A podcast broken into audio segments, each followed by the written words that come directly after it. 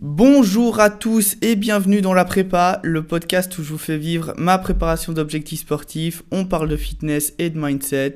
Moi c'est Flo et nous voici déjà dimanche après une semaine au ski et pas des moindres. Alors aujourd'hui on va avoir un format un peu spécial parce qu'il n'y a pas eu d'entraînement de course à pied, mais ça ne m'a quand même pas empêché de m'entretenir et d'être actif. Euh, donc je vais vous expliquer un peu tout ça. Je suis parti avec deux potes et le moins qu'on puisse dire c'est que ça a été vachement festif. Mon objectif de la semaine, euh, c'était de garder une nutrition relativement saine et de pas tout foutre en l'air, euh, mais également de faire en sorte de pas me blesser et évidemment de bien m'amuser. Alors, j'ai des, des, antécédents de blessures un peu partout, mais particulièrement au niveau de la cheville et des genoux, donc c'était important pour moi de ne pas jouer au con. Alors évidemment, énormément de ski, réveil, petit-déj, check gueule de bois de la veille parce qu'on était là pour s'amuser aussi prépa du matériel et on embarque sur les télésièges. Euh, c'était vraiment génial. On a pris un, Airbnb qui était vraiment à proximité du centre euh, du petit village de Méribel. Et du coup, pour nous, c'était vraiment parfait. Alors, précaution de base, euh, tape au niveau du genou. C'était simplement pour me donner un support euh, au niveau des genoux et rester pour que la rotule reste dans l'alignement, éviter les, les, mouvements latéraux le plus possible. Euh, parce que bon, ça faisait un moment que j'avais pas fait de ski et c'était un petit peu aussi euh, un, challenge pour moi de, de, pouvoir vraiment profiter, mais de rester safe euh, pour pas mettre en, en, péril ma préparation. Alors, on change pas la routine du matin, même si on part en vacances. Réveil, douche froide, petit déj bien protéiné, on garde les bonnes habitudes. donc voilà, ça c'était aussi quelque chose à, garder pendant mes vacances.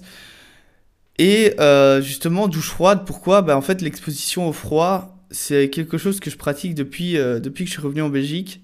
Ça a, des, ça a des effets vraiment positifs physiquement, mais également euh, sur le mental.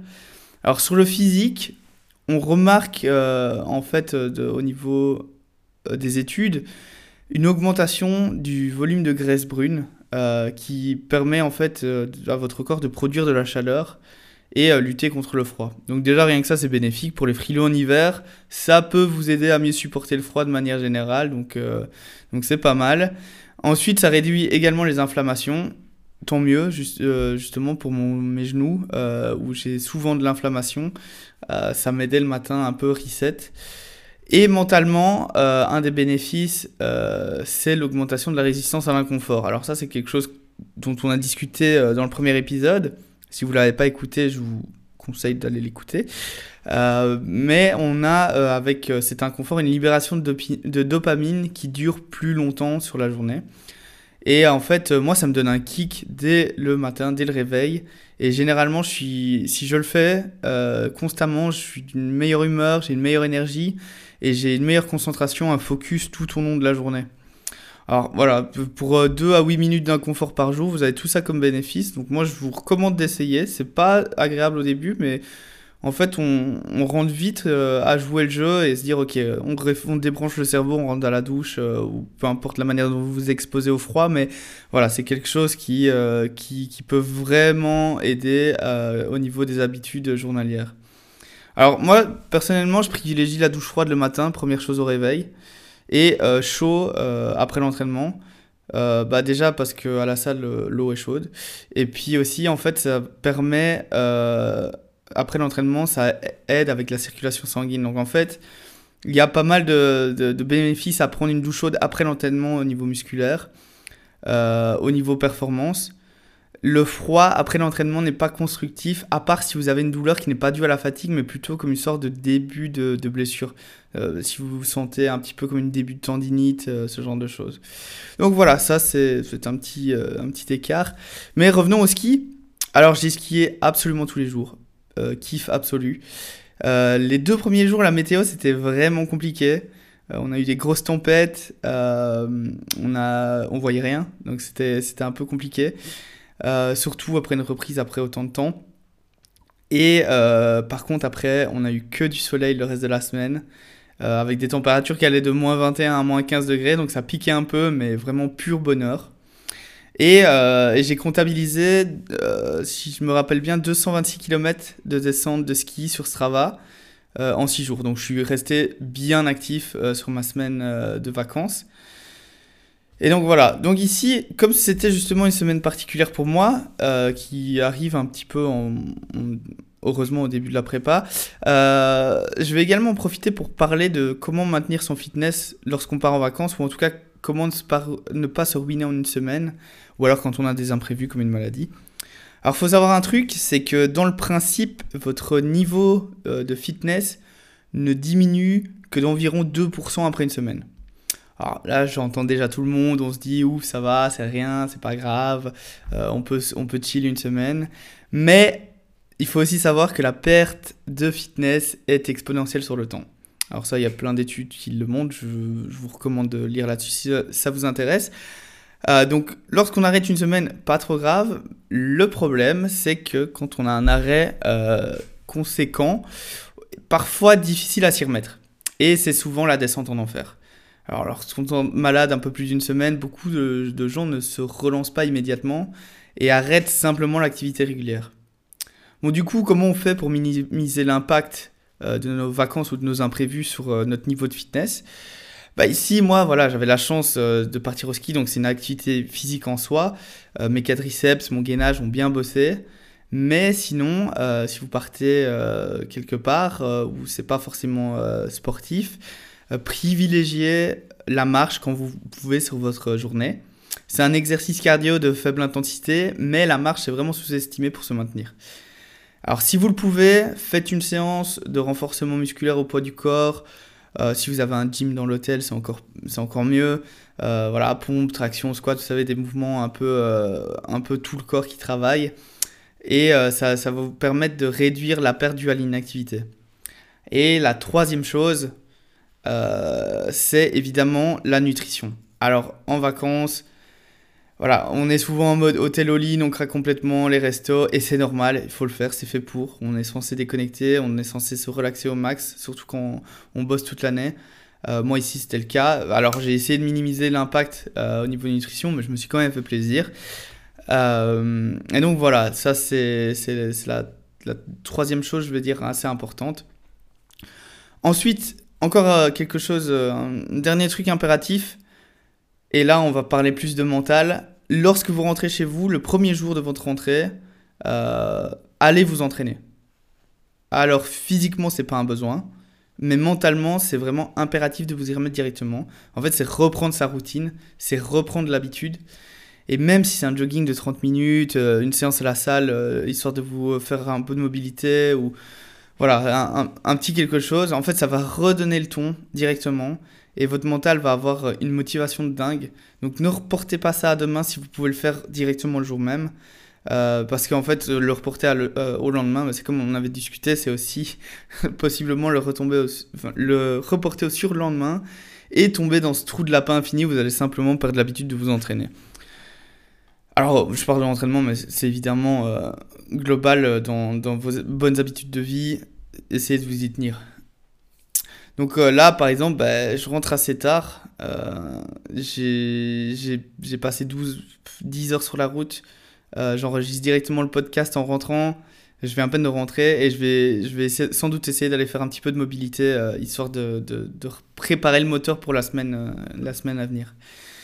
Alors, vu qu'il y a eu une arrêt, euh, une cassure dans la prépa avec cette semaine, mais sans pour autant justement un arrêt d'activité complet, euh, je vais continuer à augmenter mon volume la, semaine qui arrive en partant sur une base euh, de 85 km de la deuxième semaine et je vais essayer d'aller chercher 5 à 10% de plus. On va juste tenir compte des restes du ski au niveau des genoux et des quadriceps, mais en principe ça devrait le faire. J'avoue, je suis un peu courbaturé, mais voilà, c'était des mouvements, euh, c'était une activité que je n'avais vraiment plus l'habitude, et donc euh, voilà, ça a un peu tapé. Mais rien de grave, rien à signaler jusqu'à présent, donc on va voir un petit peu comment se passe le début de semaine. Euh, donc voilà, on va rapidement atteindre les semaines à 100 km, et on va commencer le spécifique niveau dénivelé. J'ai vraiment hâte d'arriver là. Et donc voilà, c'est pour ma semaine d'entraînement. on passe à la rubrique Pensée pour moi-même. Alors pour celle-ci, euh, j'ai vu passer une, citation d'un ancien président américain qui disait euh, Une action imparfaite est meilleure qu'une parfaite inaction. Alors, j'ai pris ça, j'ai eu le temps de maturer le truc euh, en, skiant. Et je me, suis dit, ouais, en fait, c'est ça parle. On, passe à côté de beaucoup d'opportunités tous les jours parce qu'on attend le bon moment. Euh, on attend que les astres soient alignés pour prendre une action. Euh, on finit simplement par ne rien faire parce que on est dans des incertitudes. On se dit ouais mais c'est pas parfait, faudrait ci, faudrait que ça. Et, euh, et, en fait il faut savoir se lancer avec des solutions qui sont sous-optimales. Alors pourquoi? Parce que la première chose, si vous restez en observateur inactif tout le temps, vous aurez toujours tendance à le rester. Voilà, si moins on fait, moins on fera. Entreprendre, se lancer dans un projet, ça demande des actions qui ne doivent pas forcément être parfaites, mais qui vont vous permettre d'apprendre tout au long du process. On a cette culture de la peur, de l'échec, surtout dans notre pays, euh, ce qui est parfaitement destructeur de bonnes idées. On tue dans l'œuf euh, l'envie d'entreprendre par peur de perdre ou par peur de, de, l'échec. Alors en fait, il n'y a que quand on se plante qu'on apprend. Les erreurs, c'est des, des, moteurs d'évolution. C'est euh, le combustible à, à, votre réussite. Euh, combien de youtubeurs aujourd'hui vous connaissez qui, euh, à la base, ils ont commencé avec une webcam dans leur chambre avant d'avoir un studio et des millions de vues. voilà, ils ont commencé avec des solutions qui étaient suffisantes mais pas optimales. Et en fait, au fur et à mesure, ils ont appris à maîtriser l'outil et à évoluer avec l'expérience. Si je prends mon exemple, combien de murs en course à pied j'ai dû prendre pour euh, apprendre à gérer ma nutrition et mon, hydratation d'une meilleure manière. Combien de courses est-ce que j'ai dû euh, faire pour comprendre l'importance d'une prépa et optimiser cette prépa en fonction de mes besoins?